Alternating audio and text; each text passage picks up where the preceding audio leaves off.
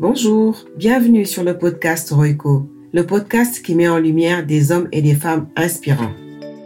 Je suis Aminata, j'aime découvrir, échanger et partager. Le but de ce podcast, c'est de vous emmener avec moi pour découvrir les parcours de mes invités. Ils ont des parcours distincts, évoluent dans des domaines différents, mais partagent le même objectif, la réalisation de soi, la réussite. J'ai aussi créé ce podcast pour moi-même pour en apprendre un peu plus sur ces personnes que j'admire tant et partager avec vous ces histoires afin de réveiller le potentiel qui sommeille en chacun de nous, de contribuer à pousser nos limites, de nous inspirer pour à notre tour inspirer. Comme j'ai l'habitude de le dire, sky is the limit.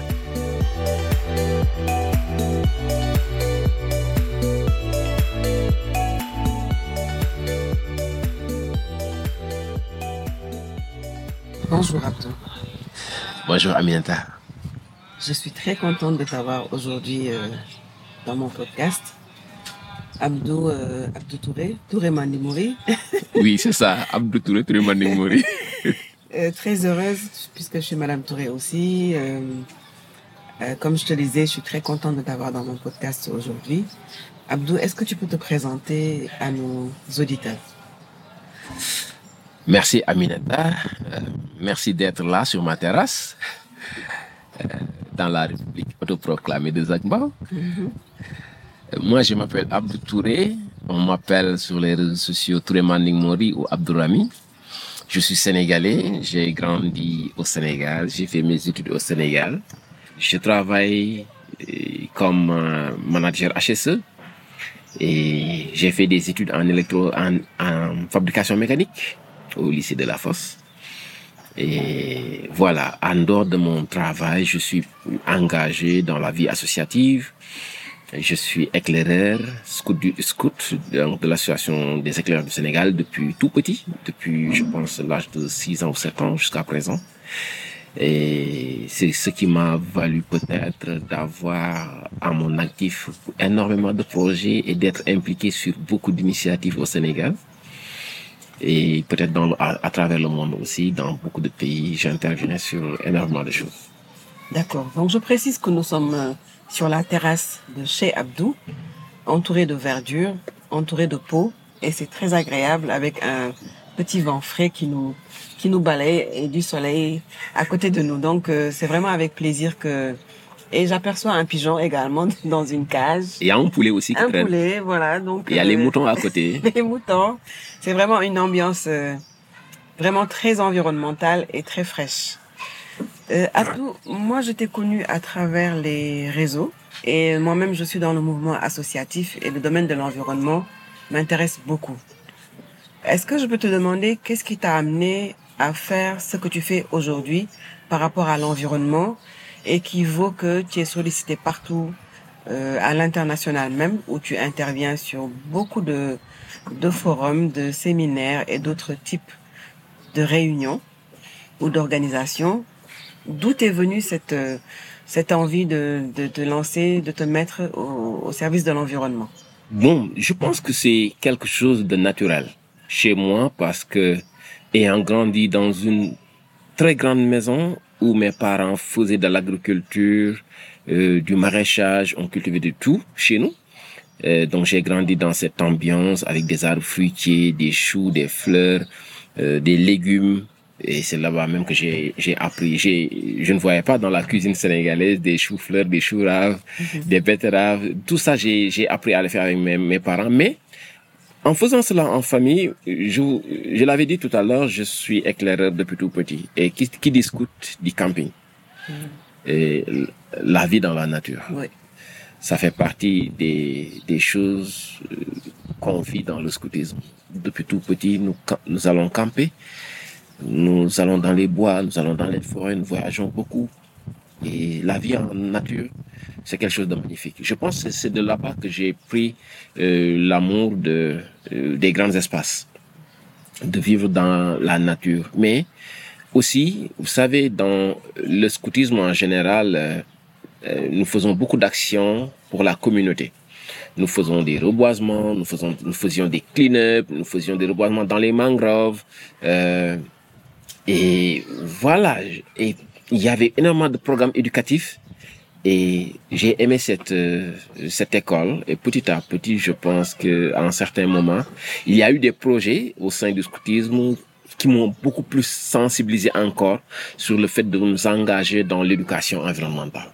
Et notamment un des projets phares que nous avons fait au niveau du scoutisme sénégalais avec euh, en partenariat avec le scout de Finlande, qui était le WOMAL. C'était un projet euh, de trois ans et dupliqué encore trois ans, ça faisait six ans euh, d'éducation environnementale dans cinq, cinq, régions du Sénégal. Et après avoir terminé ce projet, euh, je pense que j'avais tous les outils nécessaires pour continuer à faire de mon côté des choses euh, sur l'environnement. Je pense que voilà, c'est comme ça que j'ai été bercé, c'est comme ça que j'ai été outillé pour pouvoir continuer cette euh, chose euh, fantastique que je vis actuellement. D'accord, d'accord, je comprends. Est-ce que ça a toujours été facile de le faire? Là, je vois sur ta terrasse, il y a plein de pépinières. Est-ce que ça a toujours été facile d'acheter tous ces arbustes, toutes ces pépinières, de les faire, de les mettre en place? Oui, c'est vrai que ici il y a de l'espace, donc sur la terrasse, je vois il y a de tout. J'ai vu des fraises, j'ai vu des papayers, vraiment, de... il y a vraiment beaucoup de pépinières ici. Et je, et, toujours... et je ne t'ai pas encore montré les pommiers. Ah oui. J'ai des pommiers. Ah oui. Il y a un olivier qui est là quelque part. Oui, c'est là-bas. D'accord. Il y a du passiflore. Mm -hmm. euh, oui, pour moi c'est très facile. C'est très facile parce que euh, pour moi ça ne demande pas un grand budget. Les gens ont peur de ces investissements, mais il faut que ça se fasse petit à petit. Parce que il faut se faire la main. Moi, j'ai commencé à faire du micro-jardinage sur ma terrasse avec un pot de tasse à jeter, café, café tasse à jeter, dans laquelle j'ai mis quoi hein, C'était du euh, une plante d'origan. Après, j'ai fait des nebedailles, six nebedailles. C'est comme ça que j'ai commencé. Je pense que j'ai les images. Donc, c'est très facile. Les gens pensent qu'il faut un grand budget, créer une grande terrasse. Mais après, je, je, ce, que, ce que je dis souvent aux gens, commencez petit à petit à vous faire la main. Hein, dans nos repas, dans nos cuisines, nous avons énormément de graines. Il y a des graines de tomates dans la cuisine. Il y a les, les, des graines de gombo, il y a des graines de piment, il y a énormément de choses qu'on peut repiquer, qu'on peut faire. qu'on utilise Oui. beaucoup, avec... euh, Donc, pas besoin de penser un grand Des- investissement, à acheter des semences. On n'est pas des producteurs. Et ce que nous faisons là, actuellement, c'est beaucoup plus un potager de maison qui nous aide à faire de, de bons plats, de manger sain à la maison. On a des épinards, on a des salades, on a des fraises, de la menthe. Moi, depuis trois ans, quatre ans, je, je, je ne connais même plus le prix de la menthe sur le marché. Je, je sais que j'ai des menthes très ap- appréciées au Sénégal et à travers le monde. Parce qu'il y a énormément de personnes qui me demandent, Abdou, est-ce que je, je peux avoir quelques paquets de menthe Et j'en fais, j'en envoie parfois en, à Helsinki, Ah oui. en Belgique, en France. Et parce qu'il n'y a pas de pesticides, il n'y a pas d'engrais, C'est du bio. c'est le bio. Pour revenir à ta question, ce n'est pas compliqué, c'est très facile. D'accord. Parce que si vous voyez réellement les, les, les, les récipients qui sont là, ce sont des, pa- des, des, ce qu'on dit des pannes, des bassines, Des bassines. des bidons, seaux, des bidons d'huile, des seaux, des pots de chocolat. C'est juste les déchets de la, les déchets de la maison que je recycle pour pouvoir euh, créer cette, cette, euh, cette atmosphère, cette ambiance euh, qui vous enchante. Partie de la passion, en fait. Oui. Ouais. Oui. J'ai vu qu'également, il y a ce qu'on appelle le challenge vert. C'est quoi le challenge vert? Alors, je rectifie un peu, c'est le quartier vert challenge. Quartier vert challenge. Tout à fait d'accord. Le quartier vert challenge est une initiative citoyenne que j'ai lancée en 2019. J'étais de de retour du camp climat Sénégal. Le camp climat Sénégal, c'est une plateforme euh, citoyenne. On a l'habitude d'organiser un grand camp où il y a énormément de jeunes, des personnes, des vieux, des enfants, tout le monde. On le fait pendant dix jours ou une semaine, quelque part dans le Sénégal, et c'est tous les deux ans. C'est un espace pour apprendre sur les questions de changement climatique, sur les questions d'adaptation climatique, de résilience, comment collaborer, comment faire des plaidoyers À l'initiative de qui?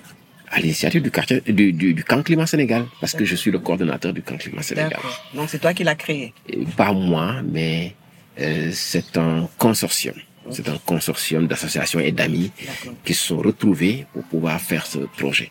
Donc la première édition s'est passée en 2017, la deuxième édition en 2019 La troisième édition sera euh, bientôt en 2023 et c'est la pandémie du, euh, du Covid qui nous a un peu bloqué. Et c'est pour cela en 2021 nous n'avons pas pu faire euh, la troisième édition. Mais ça serait. Donc en- au retour de- du camp climat 2019 Qui s'était passé où? À Bamboum sur l'île de Bamboum dans les îles du Saloum à Toubacouta. Île magnifique. C'est une aire marine protégée Y Je a- connais Toubacouta, j'ai été sur certaines des îles là-bas. C'est effectivement À. Bamboum, il y a des phacochères, il y a des singes, il y a énormément d'animaux, mais c'est protégé. Il y a même des plantes qu'on découvre là-bas, du solum. Moi, j'ai mangé du solum. Là-bas, à la- à l'air sauvage, j'ai récolté des, des, des pommes d'acajou. Euh, il y a énormément de choses dans cet espace et c'est vraiment magnifique. Magnifique. Magnifique. Et de retour du camp climat Sénégal, euh, le mot d'ordre en quittant le camp, c'était pour chaque participant au camp climat, de retour dans ta communauté, de pouvoir travailler à impacter positivement ta communauté.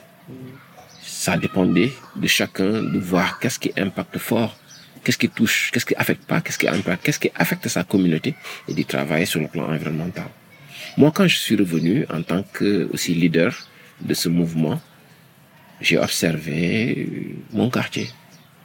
J'ai observé pendant quelques jours et j'ai remarqué déjà que devant ma porte, il y avait énormément de tasses à jeter, de sachets plastiques. Euh, les bacs à ordures dans la rue étaient renversés par les chiens, les chats, les, les vaches aussi. Après, je me suis dit, bon, tiens, avant de voir autre chose, kër. Devant, la, devant ma Balayons d'abord devant ma porte. Donc j'ai commencé à nettoyer devant ma porte. Pendant trois mois, j'ai balayé. Essayé de, quand je le peux, de faire quelque chose en ramassant.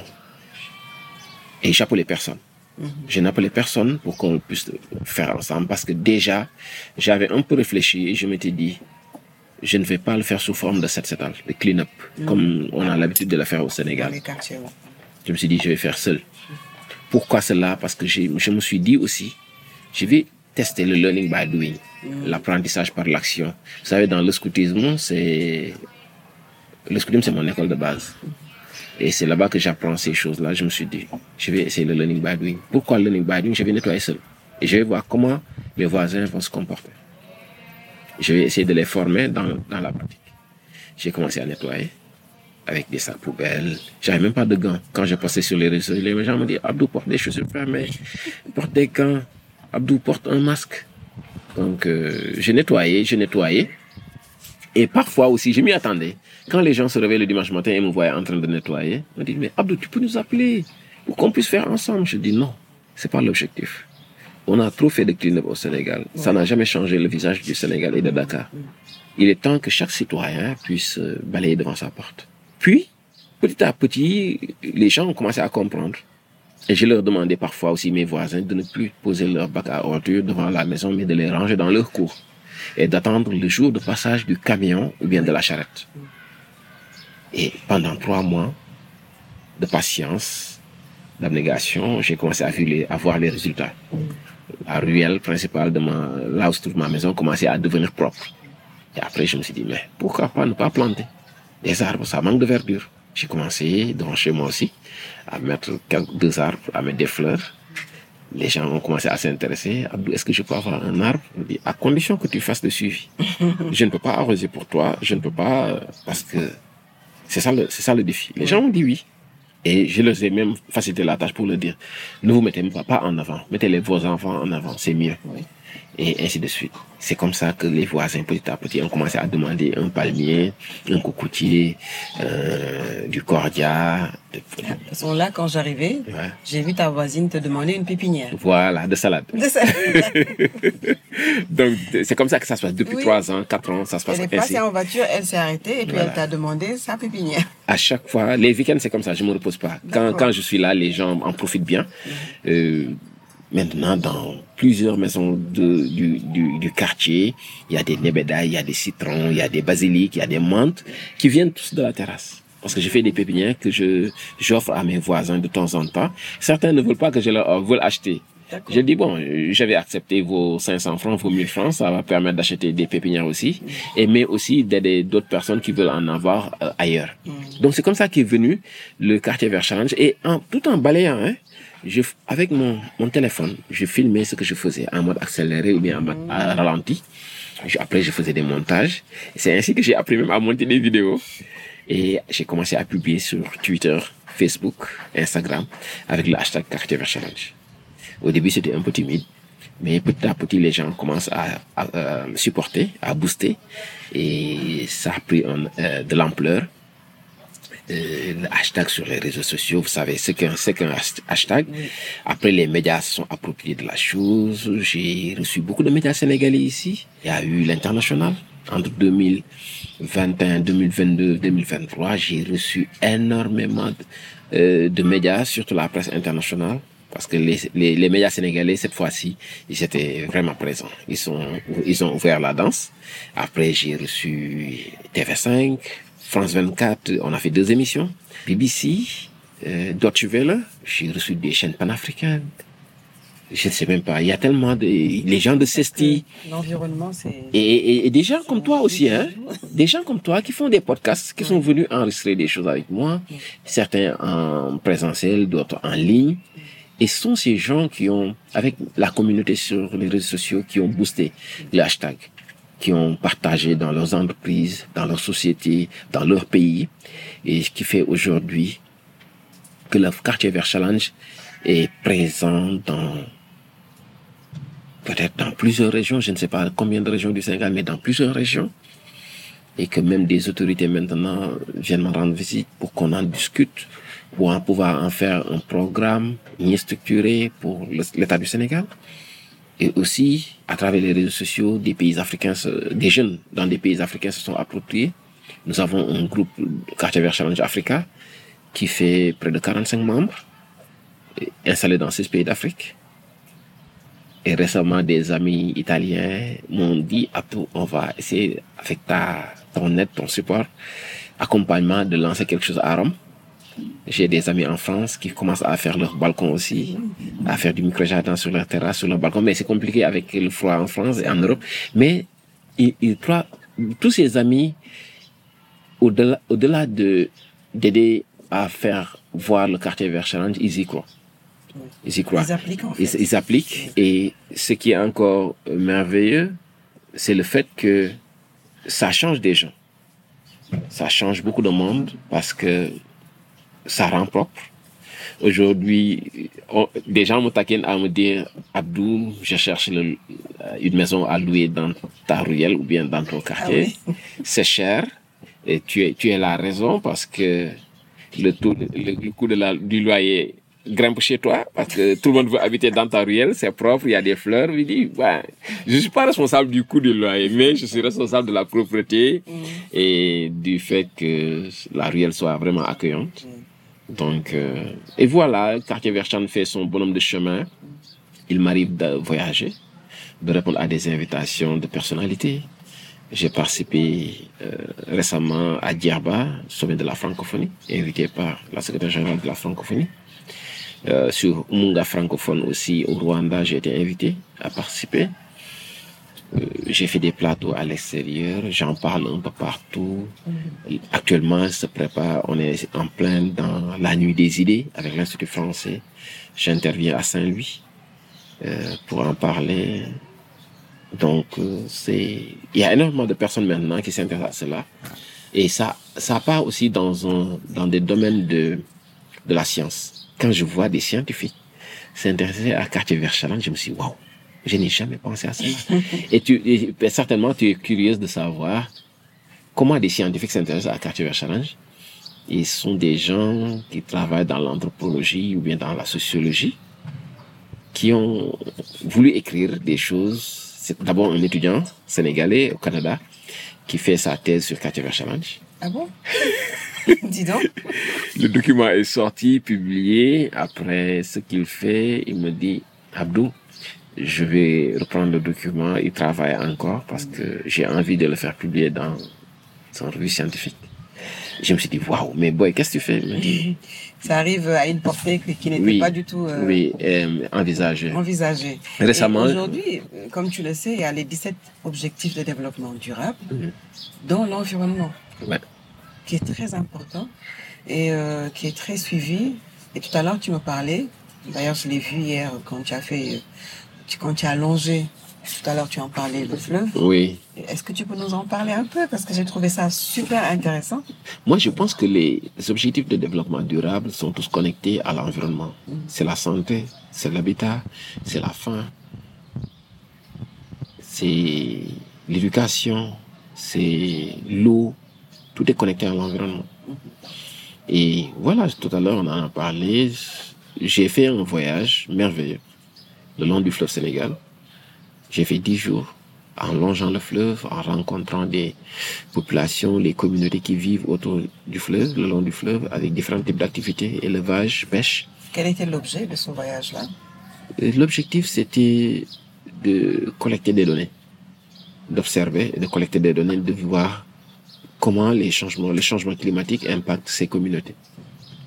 Et est-ce que le changement climatique i- impacte sur le fleuve aussi Donc, euh, c'est un voyage qui a été fait avec des chercheurs.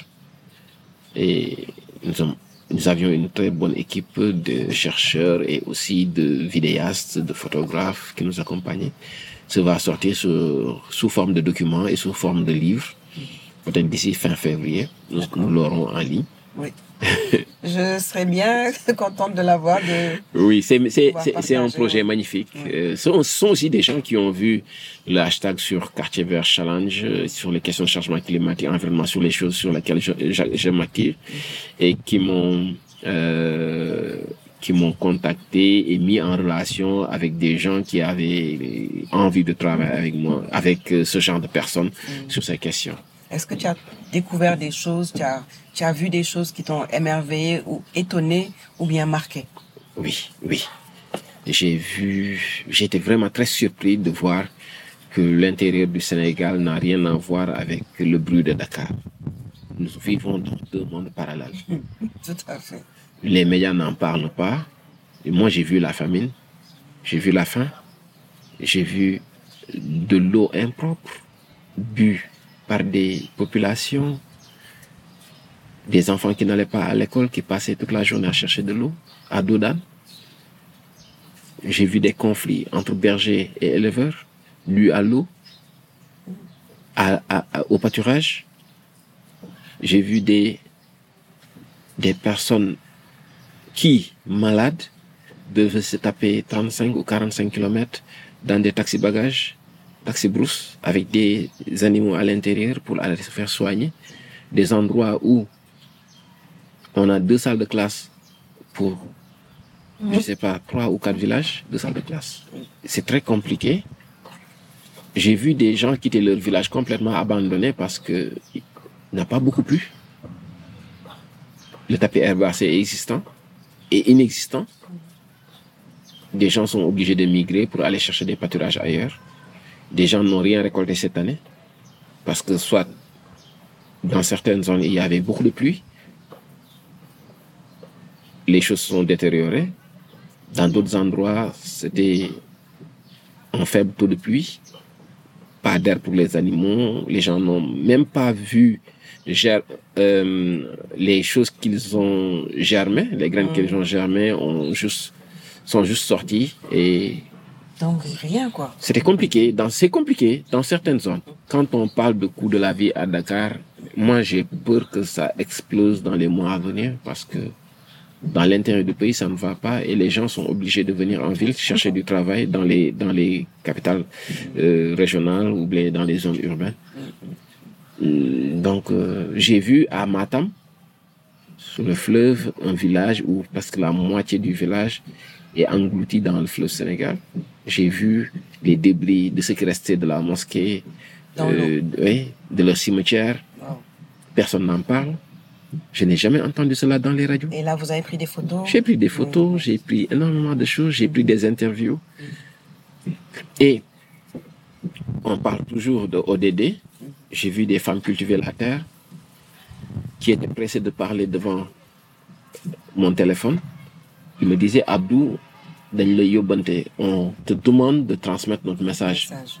parce que elle cultive la patate, elle cultive l'oignon, elle cultive la- euh, beaucoup de choses, mais aujourd'hui, le prix de l'engrais est inaccessible.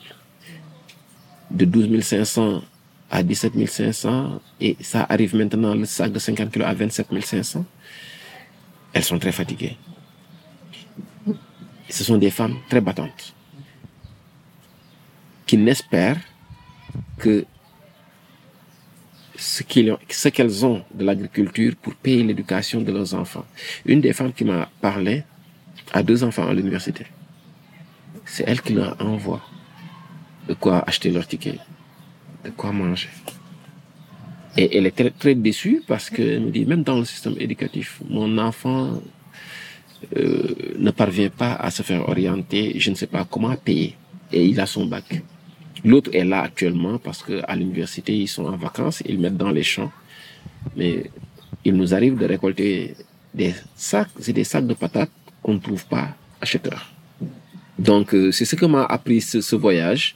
J'ai aussi, j'ai aussi vu l'île de Dounbabadié euh, à Saint-Louis, qui a été engloutie par les eaux. Et les gens ont quitté l'île pour aller habiter quelque part sur la terre ferme. Et c'était une, euh, là aussi une aventure extraordinaire, des histoires que j'ai entendues, enregistrées, écoutées, qui a poussé des jeunes de ce village à prendre les pirogues, à aller en Espagne. Euh, des gens qui cultivaient la terre ont perdu leur terre parce que inondée. Voilà, il y a les le changement climatique est là, à ses effets. Il faut qu'on en parle. Oui, Il faut qu'on, il faut qu'on trouve aussi des méthodes, euh, des solutions. oui. C'est là où j'allais en venir. Et aujourd'hui, qu'est-ce, qu'est-ce, qu'est-ce qui pourrait être des pistes de solutions Parce que bon, c'est, le changement climatique, c'est la nature.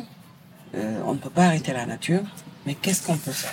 Qu'est-ce qu'on pourrait faire à notre échelle, chacun à son échelle, pour essayer de voir, de trouver des solutions, des débuts de solutions Bon, à notre échelle, à nous individuellement, c'est de réfléchir par rapport à la société de consommation. Qu'on arrête euh, d'acheter des plas- du plastique, qu'on arrête de polluer, qu'on revoie l'économie envers l'énergie, l'électricité et le carburant, mais l'économie d'eau. Parce que nous, à Dakar, on gaspille énormément d'eau. Notre eau vient de de guerre. Et juste à côté, il y a des gens qui n'ont pas d'eau. qui n'ont pas d'eau. Moi, c'est ce qui m'a beaucoup étonné. Des villages sont là à côté d'un lac de guerre ou bien du fleuve Sénégal qui ne parviennent pas à avoir de l'eau propre, de l'eau potable. Pensons à ces gens-là. Mais côté étatique, je pense qu'il y a beaucoup d'investissements à faire dans le monde rural. J'ai toujours entendu, quand j'étais petit, parler des vallées fossiles. Le président Abdou Diouf, Abdoulaye Wade. Il faut que ces choses, que les gens travaillent dessus. Il faut que dans le Djeri, dans ces vallées fossiles, que ça puisse être inondé, arrosé, qu'il y ait pâturage, que les gens, parce que il y a aussi, il y a l'insécurité des éleveurs.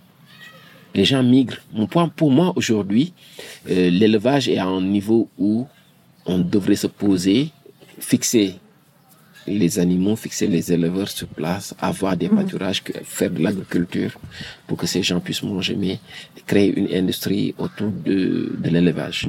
Pâturage, lait, transformation, viande. Le coût, imagine, voyez le coût de, de- de la viande dans nos Oui. villes.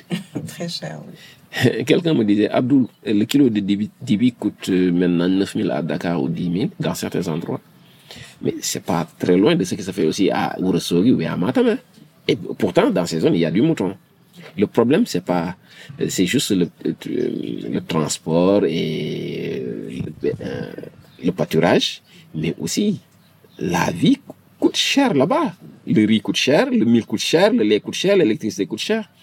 Et pour moi, sur, les, sur toutes ces questions, je pense que l'État doit faire beaucoup, beaucoup, beaucoup d'efforts euh, pour pouvoir euh, accompagner ces, ces gens, Ces gens. de l'intérieur du pays. Maintenant, je voulais revenir à ce qui se fait à- au niveau des, des entreprises, euh, des personnes. Déjà, euh, pour ce challenge-là, j'ai ce Quartier vers Challenge, au début j'étais seul. Là c'est une grande communauté maintenant, je ne suis plus seul. Mhm. Et c'est une communauté, déjà au Sénégal, nous avons un groupe aussi. Et en Afrique, globalement, il y a un groupe et chaque jour, il y a des adhérents parce que ce sont des personnes qui voient euh, ce qui se fait sur les réseaux sociaux et qui veulent adhérer au groupe. Et voilà, c'est ce qui nous amène aujourd'hui aussi à collaborer avec beaucoup de sociétés, de collaborer avec beaucoup d'organisations euh, sur des actions environnementales euh, pour aider la, la communauté à avoir un peu de verdure, mais aider les enfants à avoir de la pratique environnementale, parce que c'est normal. Les, les, les enfants sont les futurs leaders, on le dit, on, le- on- on ne cessera jamais de le dire.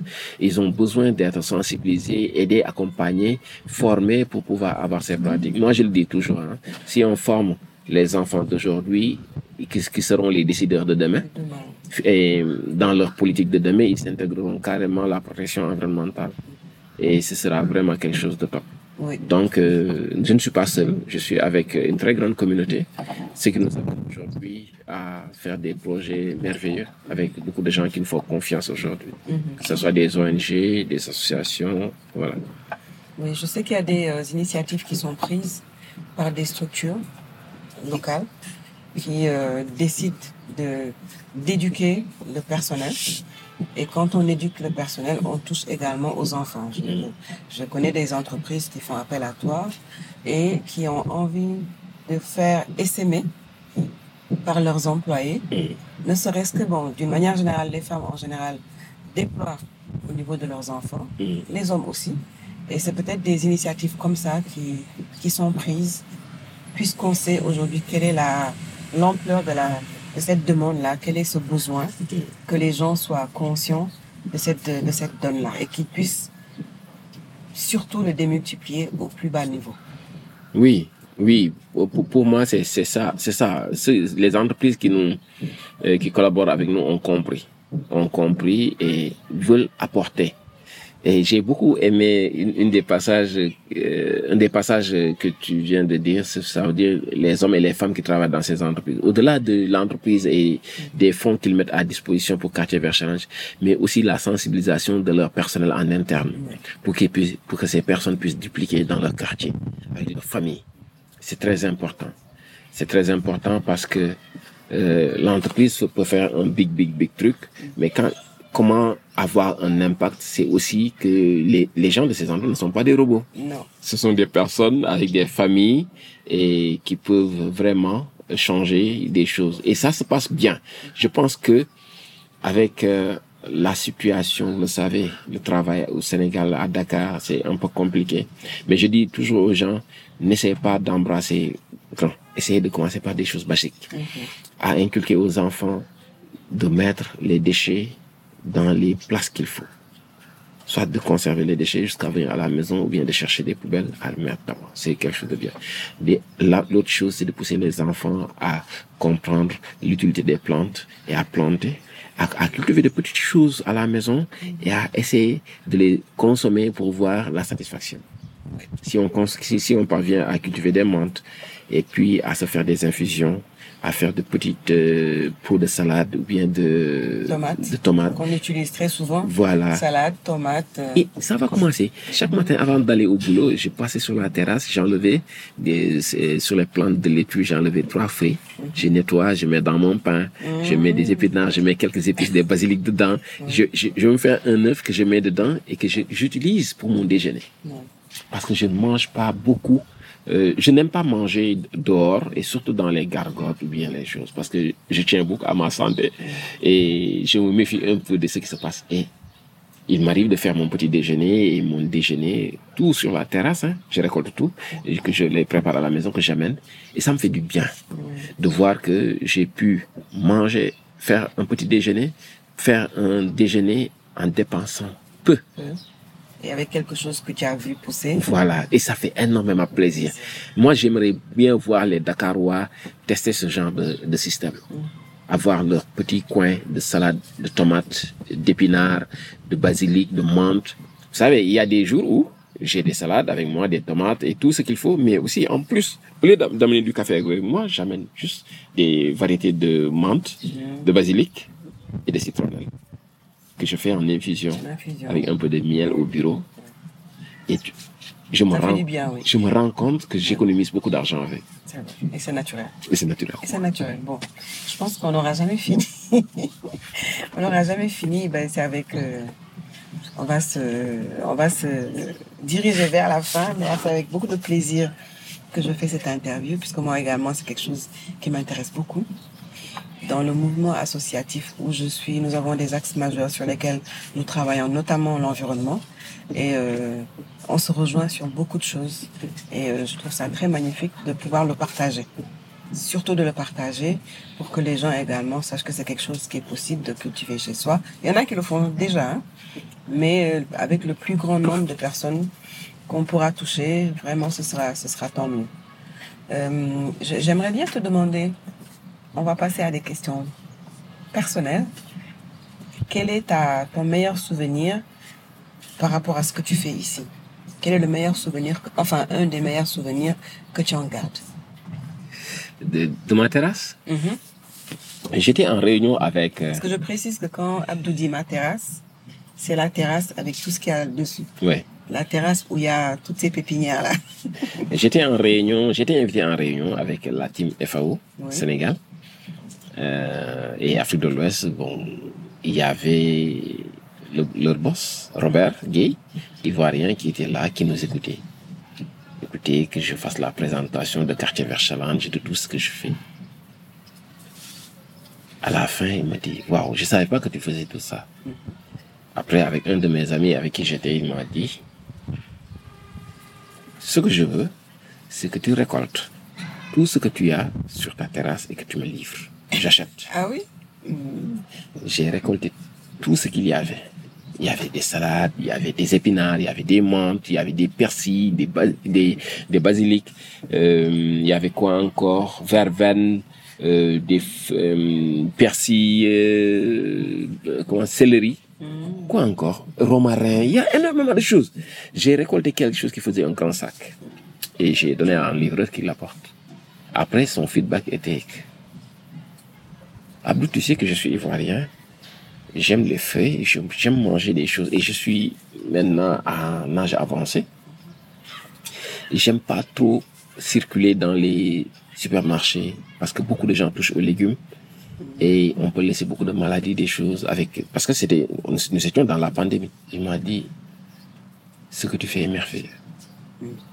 Venant de, du boss, d'un des plus grandes, de la, de l'organisation la plus grande au monde, et rattachée à l'ONU qui font de l'agriculture et de l'environnement, et qui me dit, tu fais une chose magnifique, qui m'a félicité, m'a remercié, encouragé. Je, je, je ne trouvais plus les mots. J'étais bloqué à un certain moment, je ne pouvais plus parler. Il avait tellement déroulé des mots gentils, Oui, rassurants. Et ce sont des, ces choses qui me, qui, m'ont- qui me rassurent ça. que je suis sur la bonne voie. Ça fait de la satisfaction. Ça fait de la satisfaction et que, voilà, en même temps, euh, je, je, me- si, je, si tu le permets, il y a un deuxième, Mhm. euh, mon papa. Mon papa, euh, il est à la retraite, il- âge avancé, mais il vit bien. Il m'a dit un jour, Abdou, je préfère beaucoup plus manger des salades que tu produis sur la terrasse que des salades achetées au marché. C'est plus doux, c'est bon. Je- Je crains pas de pesticides, je ne crains pas de bactéries ou rien parce que je sais comment tu le fais.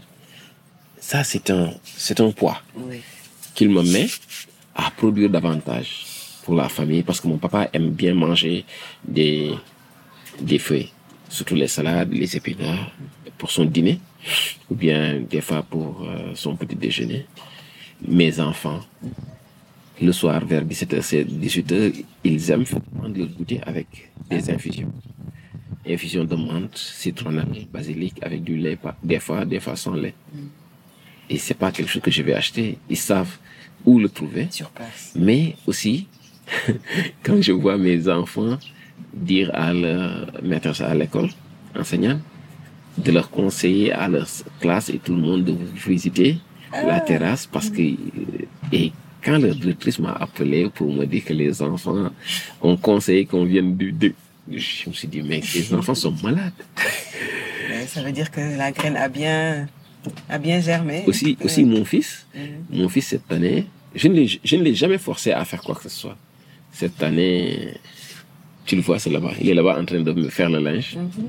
Il me dit, papa, je veux rejoindre le club environnement du lycée. Et quand, je, quand, quand, quand on faisait le reboisement et tout ce qui était sur, dans ce lycée, je ne m'imaginais pas que mon fils un jour allait étudier dans ce lycée. Nous avons créé un club environnement là-bas depuis trois ans ou quatre ans. Et c'est cette année qu'il m'a demandé l'autorisation d'intégrer le club. Il fait pas. Il a. En fait, là, c'est c'est par l'exemple, en fait. Ouais. C'est par l'exemple. oui. Donc, c'est ce que je disais dès le début. Oui. L'éducation par l'action. Yeah. Learning by doing. Learning by doing. On fait et ils observent. Ils observent. Ah, en tout cas, tu Après, as, après ils vont essayer. membre hein, du. Je fais partie maintenant du, du challenge. Après, ils vont essayer de dupliquer plus tard. Exactement. Et franchement, bon, Mhm. hum, chaque jour, nous avons des, des choses magnifiques, des retours, des mots de personnes qu'on ne connaît pas et qui nous témoignent beaucoup de gentillesse pour nous dire que vous avez changé ma vie. Depuis que j'ai commencé à faire ces choses, des gens me disent, Abdou, au début j'étais paresseuse, je faisais rien. Là, le fait de, de m'activer, d'arroser, d'essayer de faire des choses dans mon quartier ou bien sur mon balcon, c'est carrément du sport, une vie. Je, je bouge. je me fais plaisir à regarder les plantes. Il y a énormément de témoignages qui arrivent. Et franchement, je ne sais pas. Je ne, je ne pourrais même pas dire que euh, sélectionner les meilleurs parce qu'ils sont tous magnifiques. Mhm. Tous magnifiques. Tous, tous, tous, tous, tous. Et quel est ton rêve? Si je te dis quel est ton rêve par rapport à ça? Quand je te projette dans l'avenir, quel est ton, ton rêve aujourd'hui? Mon rêve, dans peut-être 5 ans, 10 ans, c'est de voir énormément de balcons, de terrasses vertes au Sénégal, vue du ciel. Actuellement, Dakar, vue du ciel, est très déplorable. C'est euh, comme ce qu'on dirait cimetière de béton. J'ai l'habitude de, de- de- de prononcer ce terme, cimetière de béton. C'est du gâchis en fait. Et nous- nous n'avons plus d'espace vert dans les ruelles, dans les places publiques. Essayons de reprendre le Cap Vert à partir des terrasses. Dakar était le Cap Vert. Essayons de, les- de, de refaire ce Cap Vert à, à travers les terrasses. Euh, et pas seulement des terrasses, mais aussi de reboiser au minimum. Pour moi, 17 millions de Sénégalais, chaque Sénégalais une plante. On pourrait euh, créer quelque chose d'énorme parce que nous savons l'utilité des arbres qui absorbent le carbone, qui enfouissent le carbone dans la terre, qui filtrent la poussière, l'oxygène, toutes ces choses. J'ai de l'espoir et c'est mon combat. Je me battrai avec euh, tous les, toutes les armes à ma disposition pour pouvoir toucher plus d'enfants, plus de femmes, plus d'hommes à travers le Sénégal, à travers l'Afrique. D'accord. Nous allons terminer sur cette touche-là. Je te remercie en tout cas beaucoup déjà d'avoir accepté mon invitation et puis euh, avec cet échange que j'ai trouvé extrêmement riche. Donc euh, je te remercie beaucoup Abdou. Et euh, moi, comme je te l'ai dit, hein, je, je ferai partie du challenge désormais. Inch'Allah. Inch'Allah. Et euh, je me vois bien cultiver certaines, euh, prendre des pépinières et puis me mettre, les mettre moi aussi. Moi, j'ai- de la citronnelle chez moi. Inch'Allah. Donc mes infusions de citronnelle viennent de chez moi. J'ai de l'aloe vera, des plantes également. Mais euh, je m'y mettrai également. Merci Aminata. Merci de m'avoir permis de partager ma petite expérience de la avec vie. plaisir, avec grand plaisir. Et euh, je pense que ça pourrait toucher. Mm. Moi, j'ai, euh, je ne minimise pas. Je ne minimise pas. À chaque fois qu'on tend un micro, je ne minimise pas la portée. Parce que je sais que nous sommes énormément de personnes, même en dehors du Sénégal, des gens qui écoutent les podcasts. Il y a des gens qui écoutent les podcasts. Il y a des gens qui, se, qui préfèrent les réseaux sociaux. Il y a des gens qui préfèrent les radios. Ça. Donc, diversifier diversifier les, euh, les moyens de sensibilisation, les moyens euh, de prendre parole, c'est important pour moi. Et vous, les gens qui créez les podcasts, qui faites des émissions, moi, je vous dis bravo. Bravo et bravo encore de vous intéresser à nous qui, qui sommes un peu dans nos coins, inconnus, mais bravo encore de nous donner de la lumière et de la force. Merci, c'est moi qui te remercie. Merci beaucoup.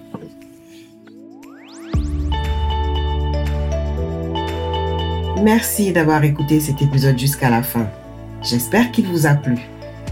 Pour ne rien rater des prochains épisodes, n'oubliez pas de vous abonner au podcast en téléchargeant gratuitement sur votre mobile l'application podcast sur Apple Store ou Play Store. Mais aussi, n'hésitez pas à le partager autour de vous. Vous pouvez me donner vos retours sur l'épisode ou me proposer des invités en m'écrivant sur mon compte Instagram ou Gmail. J'en serai ravi. Je vous donne rendez-vous le mois prochain pour un nouvel épisode. Et d'ici là, portez-vous bien.